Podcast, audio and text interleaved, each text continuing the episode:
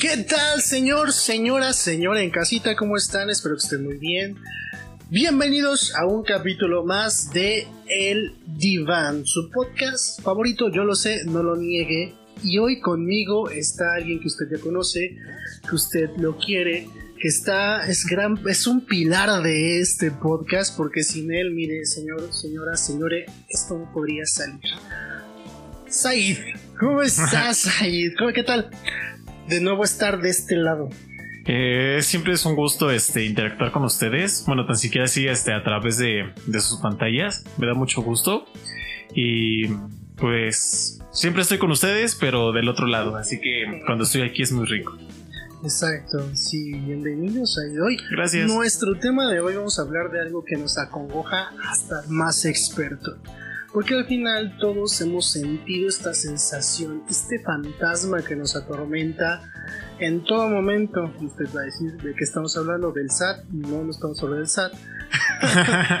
estamos hablando. Pareciera, pero no. Pareciera. Me causa, ¿eh? el SAT me causa a veces sentir esto. ¿Qué? Inseguridades. Ese es el tema del día de hoy, señor, señora, señora en casita las inseguridades. Ese, les repito, es como un fantasma que está ahí, que de repente aparece, que en el peor momento, en el momento en el que menos necesitas, llega a ti. Sí. sí. sí, dice. Claro ejemplo. Sí, por dos, dice, por dos. Ok, entonces, miren, vamos a hablar acerca de, de qué se trata esto, ah, por qué puede llegar a surgir, porque en realidad existen muchas razones muchos, la mayoría, creo que está familiarizado con el concepto de autoestima y que eso, la falta de ello genera inseguridades, porque ese es el concepto que en general se tiene, porque en realidad, pues sí, es decir, la autoestima juega un papel importante en las inseguridades, pero aparte de eso existen muchos otros factores que nos hacen sentirnos inseguros, inseguros en todo tipo de clases de momentos inseguridad en la parte social, es decir, cómo interactuamos con los demás, inseguridad en cómo, me, cómo luzco, que, que, con autoestima, con autoadoración, autoconcepto, conceptos que seguramente ya han escuchado en este podcast. Pero también tiene que ver con el asunto geográfico, es decir, cómo a veces socialmente hablando o culturalmente hablando ah, nos enseñan de manera indirecta a ser inseguros. ¿Qué piensas de esto, Sayid? Pues fíjate que en parte sí es cierto y creo que, bueno, me atrevo a decir que en la cultura mexicana, como hay muchos, este, reglas o prejuicios, pues uno cuando intenta hacer unas cosas, pues sí, como que se detiene y dice, rayos, o sea, ¿qué van a decir? ¿Me van a empezar a, este, a señalar o, o incluso amistades, ¿no? ¿Qué van a decir mis amigos de mí? A lo mejor me van a querer hablar, los puedo incomodar. En esa parte de un punto. No vamos muy lejos. Vamos a hablar acerca de las inseguridades. ¿Te acuerdas que en el podcast anterior donde estuvimos ahí, yo sí lo recuerdo, usted lo recuerda, yo sé, que hablaba acerca del ejemplo donde tú te, a veces te, te, sentías mal de cómo es que te juzgaban en redes sociales por los gustos, ¿no? Que si por Disney, que si por esto.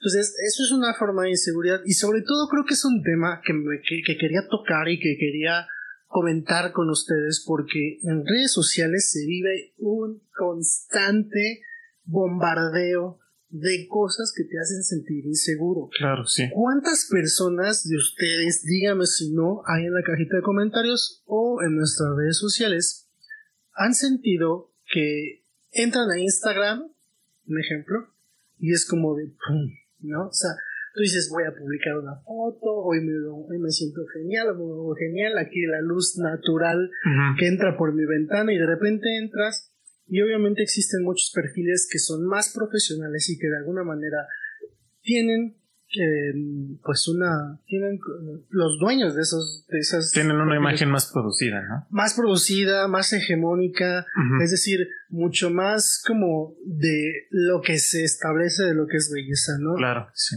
y pues si tú, porque seguramente claro que hay personas que sí, pero si tú no te sientes cerca de esa figura hegemónica, dices, o sea, what?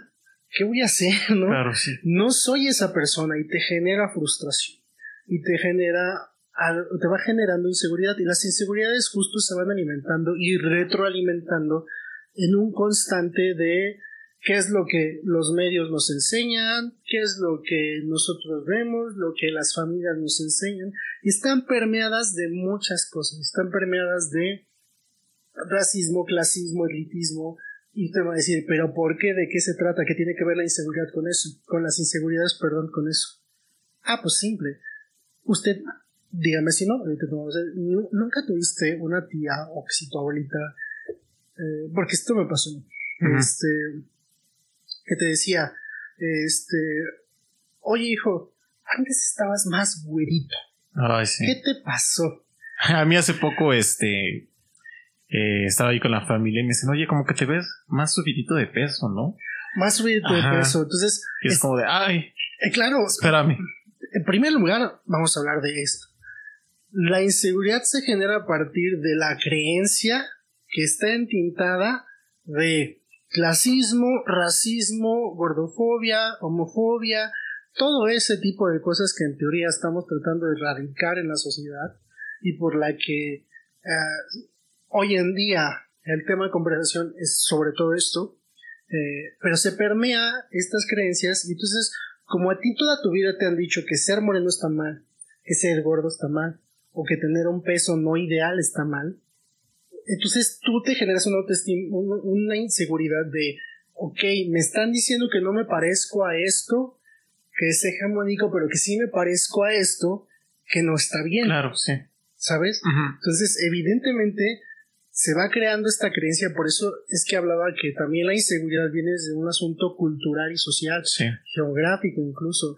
¿Por qué geográfico? Porque evidentemente no, la inseguridad personal de, del autoconcepto que tenemos no va a ser el mismo en un país latinoamericano que en un país europeo cuando hasta hace no mucho, sino es que todavía en algunos lugares se sigue considerando el hito de la belleza los rasgos europeos. Sí.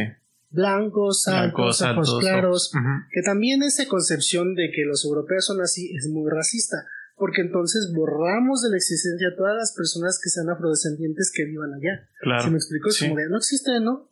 Ellos mismos lo han o sea, los mismos europeos han hecho esto, tratar de solamente plasmar que eh, las personas de Europa son así, blancas, blancas, rubias, ojos claros, altos, y solamente, ¿vale? Sí o, deja, y aparte con una estructura diferente, una estructura ósea distinta. Sí, muy perfilado, ¿no? Efectivamente, entonces, y ahí es donde se, donde se establece y se conceptualiza esta belleza hegemónica. Belleza hegemónica nos referimos a cuál es el, el max, los máximos rasgos que una persona tiene que ser para que sea bella y la concepción que se tiene en general de eso. Entonces, cuando tú no entras en eso por alguna razón, llámese estatura, llámese peso, llámese color de cabello, de ojos, de piel, estructura ósea, ¿sabes?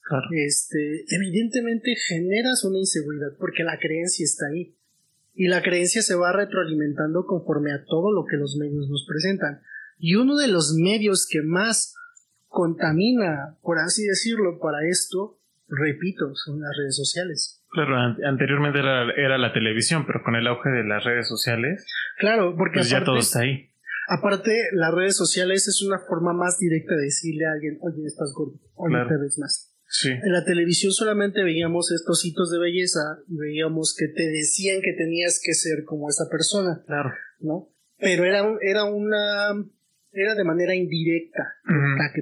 bueno, porque uno estaba, ah, pues es actor, pues es lógico que sea así, ¿no? Claro, pero aparte decías, a él le va bien. Claro. A él, él tiene la protagonista. Sí. La, porque aparte son muy homofóbicas las, las novelas, solamente parejas heterosexuales.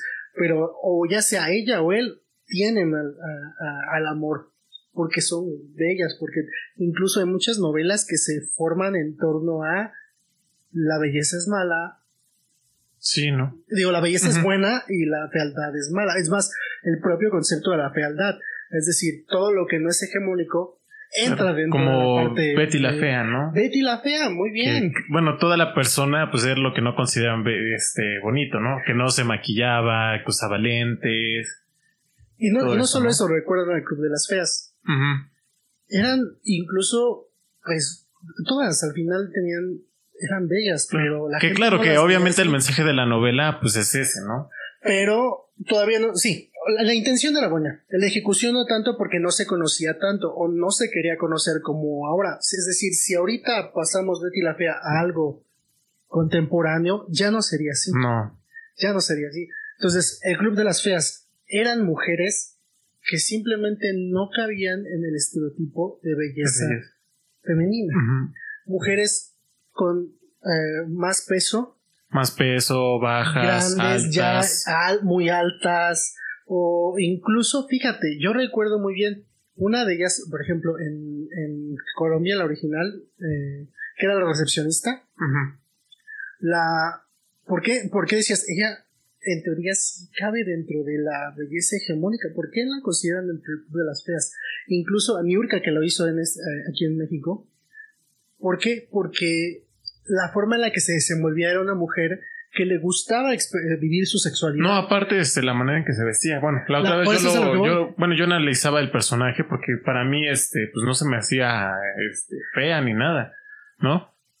Pero, o sea, sí me lo puse a analizar como por qué la catalogan así, tal vez por su forma de ser, por su, por cómo se vestía. Efectivamente. Es decir, había un prejuicio hacia ella.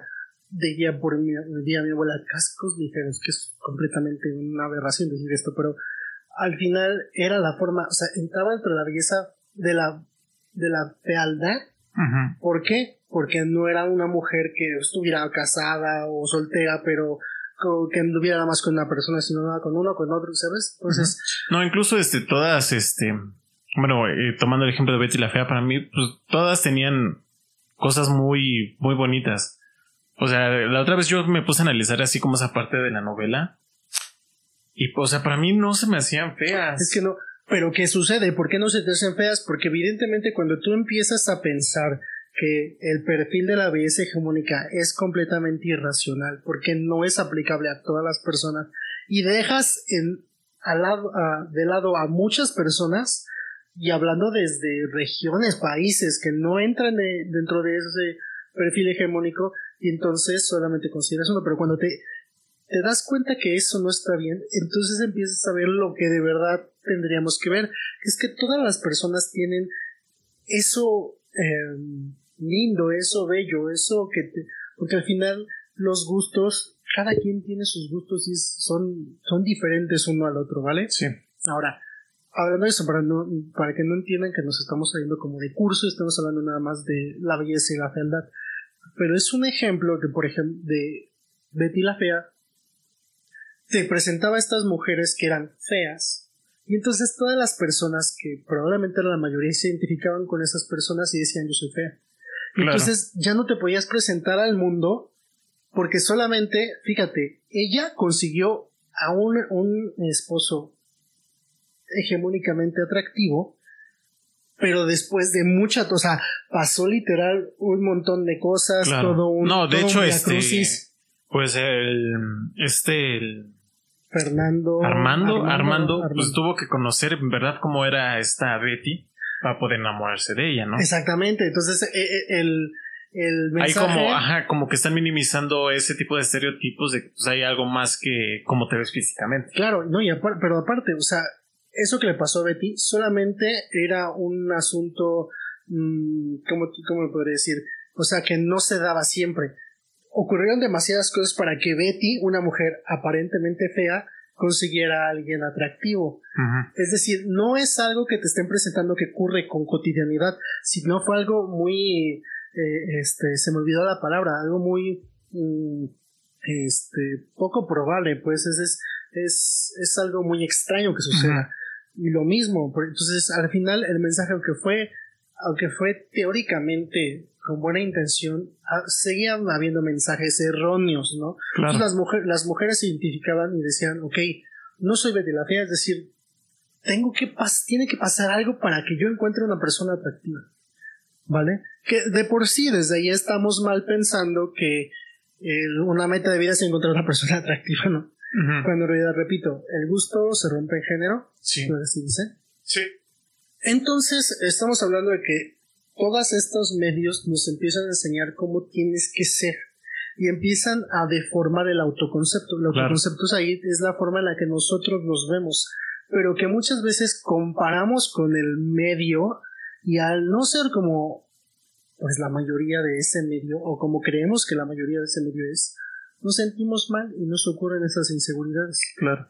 Es decir, ah, no creemos que seamos capaces de tener cualquier cosa o de acceder a ciertas cosas porque no, no cumplimos ese estereotipo, ese, esa forma, ese hito.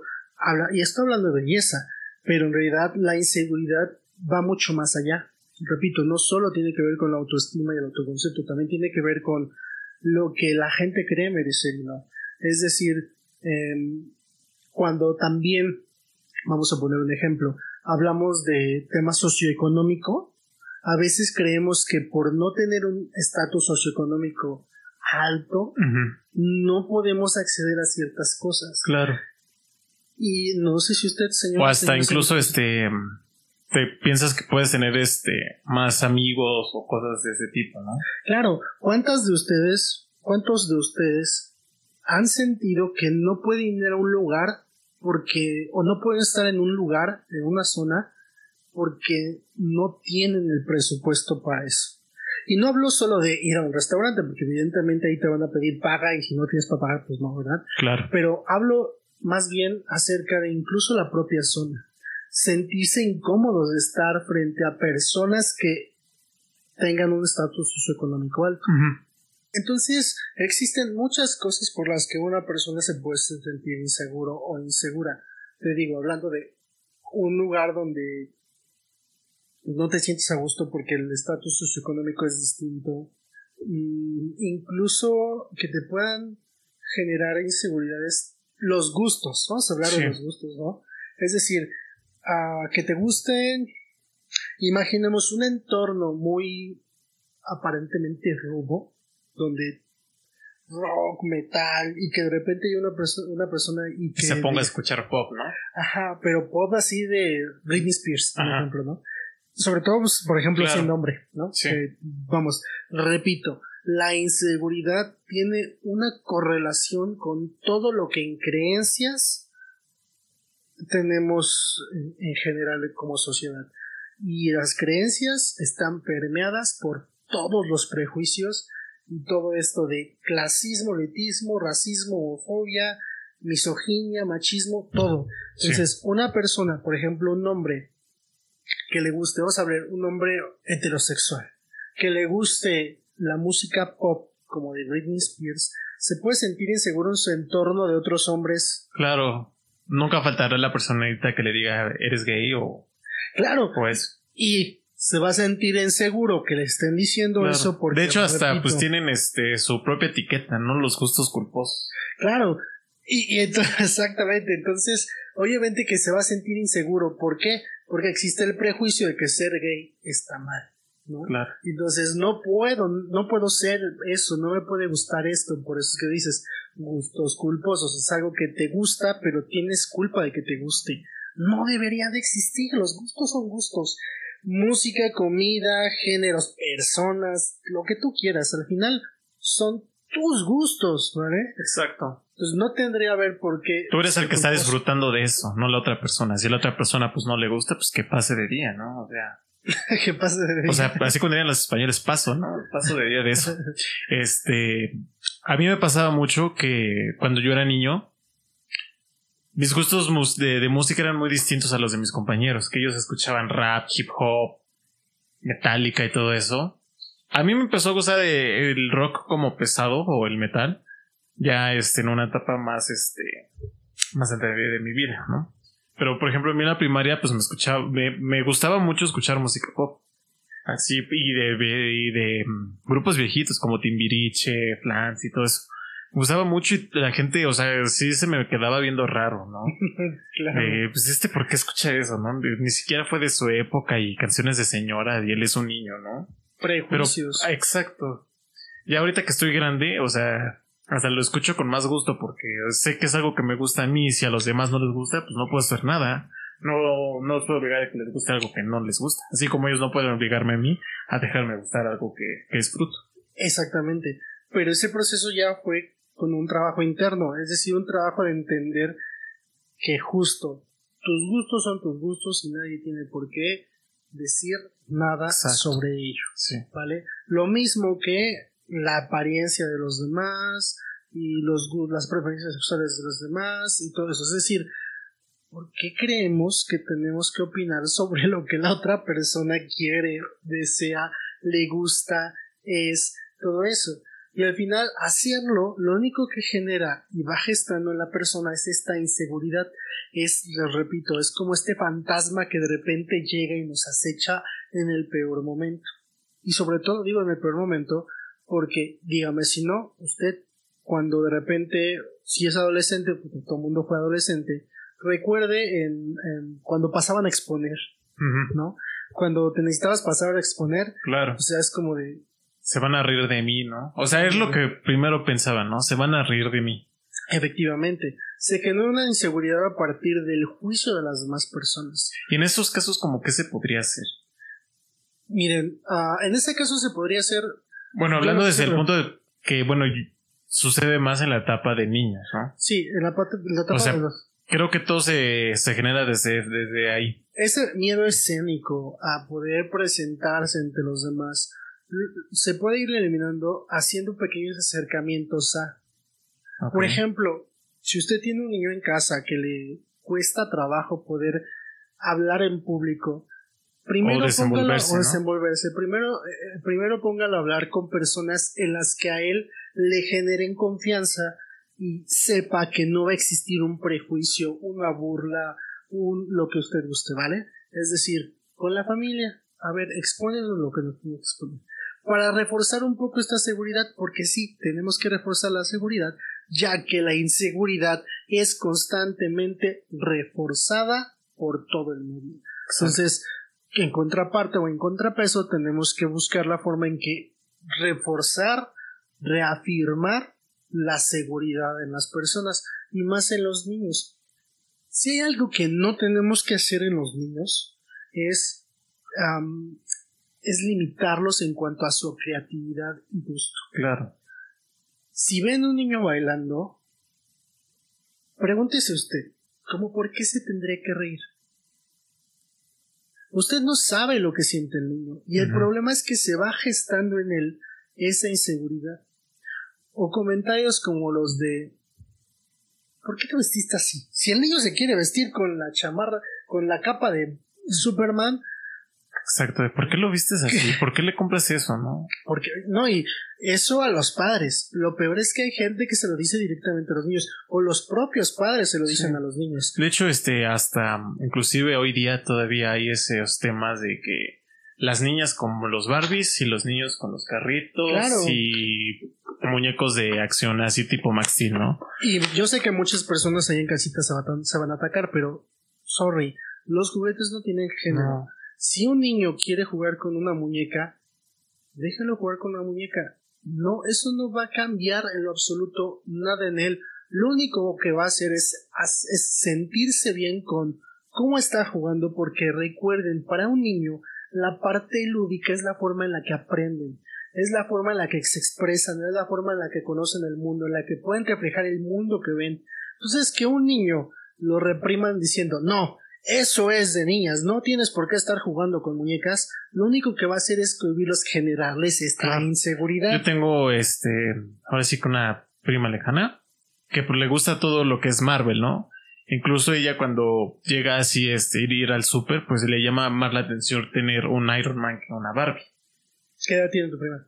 Este, seis años. Y obviamente siempre está esos comentarios de, no, no lo compres, eso es para niños, tú eres, una niña, tú debes jugar con muñecas. Y yo de, si admira la fuerza y como el tal el personaje le gusta del, y al final del personaje porque hay que limitarle en ese gusto. es un juguete. Ni siquiera hay que buscar la razón de porque muchos yo he encontrado la justificación a esto como de no les gusta porque pues sí son reflejos de fuerte y la vas a hacer fuerte. No, o sea, simplemente Aparte lo que está de moda ahorita su gusto. Ella quiere experimentar, jugar con esto, que juegue. Quiere sentirse como ese personaje, no lo que el personaje le está proyectando. No lo es que no lo sabemos, puede ser un simple gusto. ¿Por qué? Porque a veces creemos que es un reflejo y un niño, entonces va a decir el papá, ah, no es que el niño quiere ser como una niña, vamos, ni siquiera usted sabe, probablemente sí es un niño transgénero, ¿vale? Pero no se va a poder expresar y va a vivir reprimido, Claro. o más bien reprimir en este caso, ¿por qué? Porque no lo dejaron, no la dejaron expresarse desde niña, ¿vale? Y de por sí es un conflicto para, para una persona transgénero vivir en un cuerpo en el que no se identifica. Pero imagínense toda la infancia y todo eso, pues al final siempre va a ser mejor dejarlos expresar Claro. para evitar que se generen estas inseguridades. Sí, porque Esto- pues sabemos que las inseguridades puede acabar mal. No, por supuesto. Al final, repito, se retroalimentan de muchas cosas. Bullying. Bullying en, en- en- en la escuela. En todos lados. En todos lados. Es decir, que las personas se crean que tienen que burlarse de las otras personas por cómo se visten, su apariencia, su forma de ser, sus gustos, lo que ustedes quieran. Al final generan este, esta, este malestar y van cambiando la autoestima. Repito, la inseguridad está relacionada con autoestima, autoconcepto. ¿Vale? Es decir, cómo es que yo soy, cómo es que yo me considero y a partir de cómo me considero, cómo es que me siento conmigo mismo. Y el asunto de estas, de esto, de las inseguridades es que allá afuera hay muchas personas que parecerían que les encanta hacer sentir mal a las personas por quién son y por cómo son. Redes sociales, repito, Ah, sí. estas personas odiantes o haters que te encuentras a cada ratito y que al final creo yo, miren, esto es mera especulación. No, tampoco les voy a decir, mira, aquí está el estudio donde dice, no, esto es mera espe- especulación. Pero probablemente muchas de estas personas odiantes fueron personas que la reprimieron y no les dejaron ser. No les, o sea, y piensan que aplastando a los demás.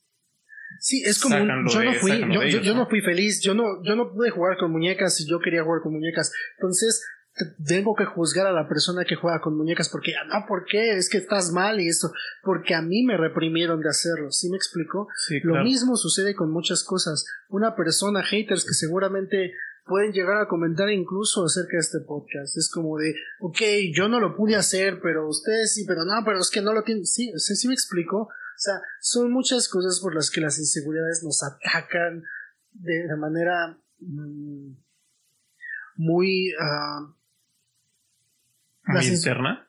De manera muy interna. No, de, ma- de manera muy ah, fuerte.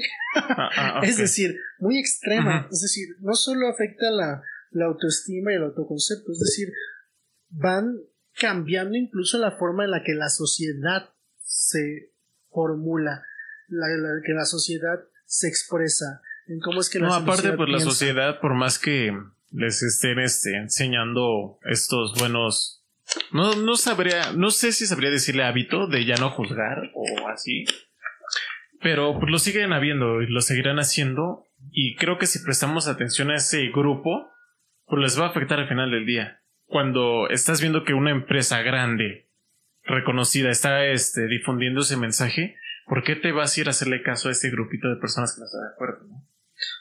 Es que, mira, es muy fácil de repente.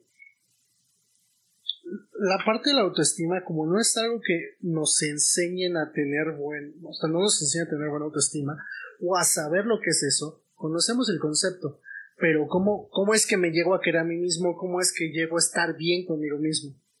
No, no, no te enseñan a hacer esa parte. Entonces, la autoestima es, es una línea muy delgada y muy frágil, que a veces se llega a romper por cosas muy simples como eso. A pesar de que tienes un monstruo, llámese una empresa, llámese una asociación, llámese un influencer, llámese lo que usted guste, que te está diciendo, oye, estar bien con tu cuerpo, un ejemplo, con tu cuerpo, el tipo de cuerpo que tú quieras, está bien. Y hay tres personas de acá que te dicen, gordo, chaparro, flaco, Pues nunca va a ser nunca- eso. ajá, Ajá, nunca vas a ser Claro, delgado. todo. exactamente. Como es tan delgada la línea de la autoestima, se rompe muy frágilmente por esos comentarios, a pesar de tener los comentarios masivos que te dicen, estar así está bien. Entonces, al final, ¿cómo cambiamos eso? De manera social. Es entender que las inseguridades por sí solas no solo o sea, sí hay que entender de manera personal que hay que trabajar con eso, como lo que tú hiciste de ya no me afecta que las personas me juzguen por mis gustos. Lo mismo con el cuerpo, el color de piel, las preferencias sexuales, el tamaño, la talla, lo que, lo que tú gustes. Habría que trabajarlo de manera personal, pero también es aportar a la sociedad, cambiando, cambiando esta perspectiva y este argumento que se da al mundo. Entonces, al final, lo que tenemos que hacer es trabajar de manera interna, pero también aportar a los demás y decir, ok, esto está mal.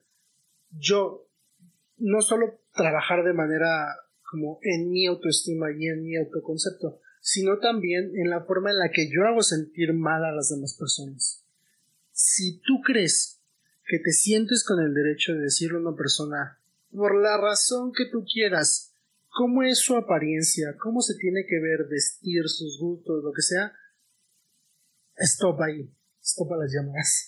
Ahí es cuando te tienes que dar cuenta que lo que vas a emitir es un prejuicio que va a dañar su seguridad. Claro. Que le va a generar inseguridades y que después no va a poderse expresar bien y va a poder estar feliz. Porque vemos cuántas personas están en el, un ejemplo, en el gimnasio, no por salud, no por mm, complicaciones médicas, no, no, no, no, por verse exclusivamente bien. Y no solo eso, no está mal eso. Claro. Lo que está mal es, o no es que esté mal, que su motivación sea esa. Que la motivación es no solo verse bien, es verse bien. Para el mundo. Para el mundo, para que el mundo no me juzgue. Claro. Para ser o más atractivo a las personas o menos eh, desagradable para las personas. ¿Sí me explico? Sí. Entonces, eso es lo único que va permeando la inseguridad. Entonces, usted, frente si usted le tiene que decir a otra persona, oye, ya tienes que bajar de peso, por tu salud, por la razón que usted quiera. No tiene por qué estar opinando del, del, de la otra persona. claro, cuando, cuando veamos que en verdad sí está afectando a la salud de alguien, ahí es que acudir con un experto, ¿no? Ah, con un pero miren, y es algo, vamos a hablar. exacto, o sea, tomar acciones y no solamente decirlo, ¿no? Y es que ni siquiera nos corresponde a nosotros, le corresponde a las personas. Vamos a hablar acerca de la gordofobia. Las personas que a lo mejor padecen de sobrepeso no es que muchas de las veces quieran estar así.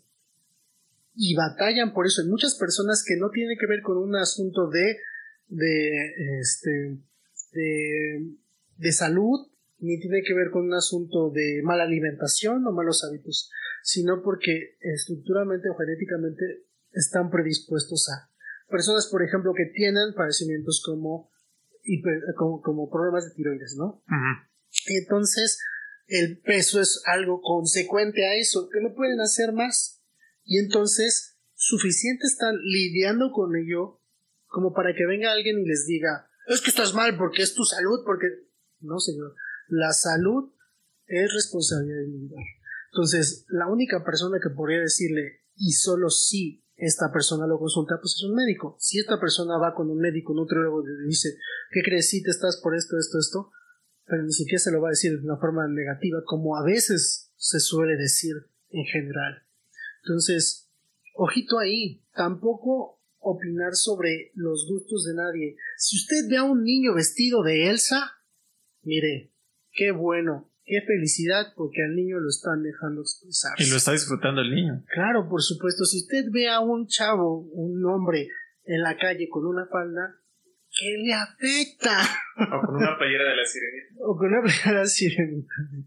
O con una peluca, lo que usted guste, ¿sabe? O si usted ve a una mujer uh, con un con un overol o más masculina, también, señor, señora, señora en casita, ¿qué le importa? ¿Vale? Incluso también este, la forma de expresar los sentimientos, ¿no? Porque muchas veces, bueno, antes ocupaba mucho que los hombres no lloran ahí también está reprimiendo ese, ese sentimiento y está alimentando una inseguridad que al final del día le puede afectar al. Por supuesto, y para eso es un tema mucho más largo, porque en cuanto a géneros, nos han enseñado cómo te tienes que comportar y cómo tienes que ser. Si usted quiere un capítulo de eso, póngalo en los comentarios si nos está viendo por YouTube, si nos está escuchando por Spotify. Mándenos un mensajito en nuestras redes sociales, arroba el con doble i, guion bajo, podcast nos va a encontrar, ¿vale? Bueno, continuando con esto, efectivamente, entonces, todo eso va permeando la seguridad y la autoestima y el autoconcepto de las personas y nos genera esa inseguridad para hablar para lo que usted guste, siempre anteponiendo el prejuicio de los demás. Si no hubiera un prejuicio de los demás, o sea, si, si creyéramos que al decir, al expresarnos, al, vivir de la forma en la que queremos vivir, no nos van a decir nada, probablemente la inseguridad no existiría. Pero existe porque creemos que la otra persona va a juzgarnos de alguna forma, que nos va a decir, te ves mal, esto está mal, o que te va a decir no, tú no, tú no, ¿no? Y hablando en cualquier tipo de escenarios, desde una relación, desde un grupo, desde un grupito, desde la discoteca, que si entras y tú no porque eres moreno, ¿cuántas personas han rechazado por eso? Claro. ¿Vale? Por el prejuicio. Entonces, miren, básicamente este podcast resultó ser no solo de las inseguridades, sino también de los prejuicios que alimentan las inseguridades. Claro, porque pues va de la mano. ¿no? Claro, por supuesto. Como les dije, es una correlación. Entonces, tenemos muchos prejuicios, va a haber más inseguridad, tenemos menos prejuicios, probablemente haya más seguridad para las personas. Sí, yo sé que es un tema personal a tratar, es decir, trabajar con lo que me hace sentir mal, pero si desde un inicio no tenemos a nadie juzgándonos, pues entonces no va a haber ningún problema, porque voy a crecer seguro.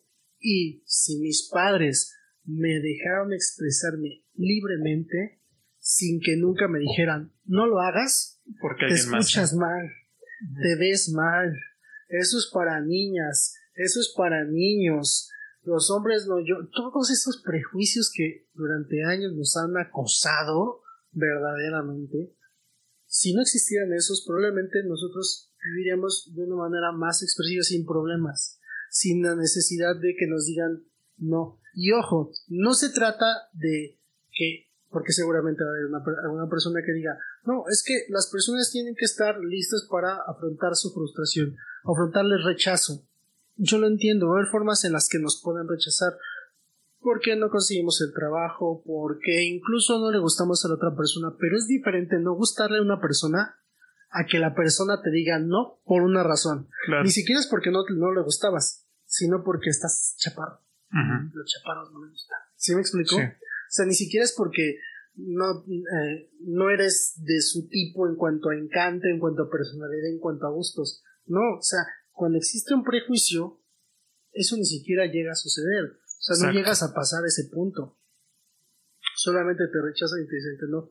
Sí tenemos que estar listos para aceptar el rechazo, sí, pero la pero cuando tenemos buena seguridad entendemos por qué nos rechazaron cuando definitivamente es por algo razonable. Porque no le dimos a la vacante, porque no teníamos los mismos conocimientos para entrar a ese trabajo, porque no alcanzamos la puntuación del examen en la, en la universidad, porque no soy atractivo para esa persona de acuerdo a, a, no nos llevamos bien, no coincidimos. Pero otra cosa es que sea por el prejuicio de la otra persona. Sí, solo por esa etiqueta. Exactamente, por esa etiqueta. Entonces, señor, señora en cancita, señore, porque sí, porque habrá también lenguaje inclusivo, personas que se molesten por el lenguaje inclusivo. Ya en otro tiempo, en otro tiempo lo hablaremos, pero no está mal. Usted va a decir, es que el lenguaje es algo que la RAE, que no, que es. sí, he visto bastantes comentarios así de que pues ya está establecido el lenguaje. El lenguaje se va modificando de acuerdo al tiempo y a la cultura y a la sociedad misma. ¿Por qué este lenguaje que tenemos en algún momento va a tener que cambiar? ¿Por qué?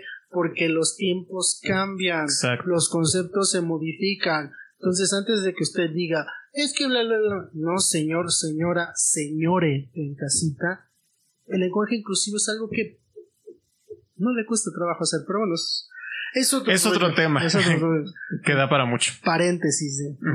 Entonces, ok, entonces, ahora, ¿y cómo alimento mi seguridad? Primer lugar, como les dije, trabajando con el autoconcepto, con el autoconocimiento, sabiendo quién soy y que lo que soy está bien, sin importar lo que las demás personas digan, ¿vale? Yo estoy bien yo estoy bien con este peso, o sea, si incluso si estuviera mal, hablando de peso, salud, mi médico me lo indicara. pero no necesito que nadie me venga y me lo diga, ¿vale? Entonces, sí, mi, mi color de piel está bien, ¿sabes? No necesito blanquearme en los filtros. Que bueno. No, de hecho, hasta antes se ocupaba mucho el bronceado, ¿no? Y bueno, también, este, pues está esa etiqueta de que también los, eh, bueno, las personas morenas o este, afroamericanas son muy atractivas.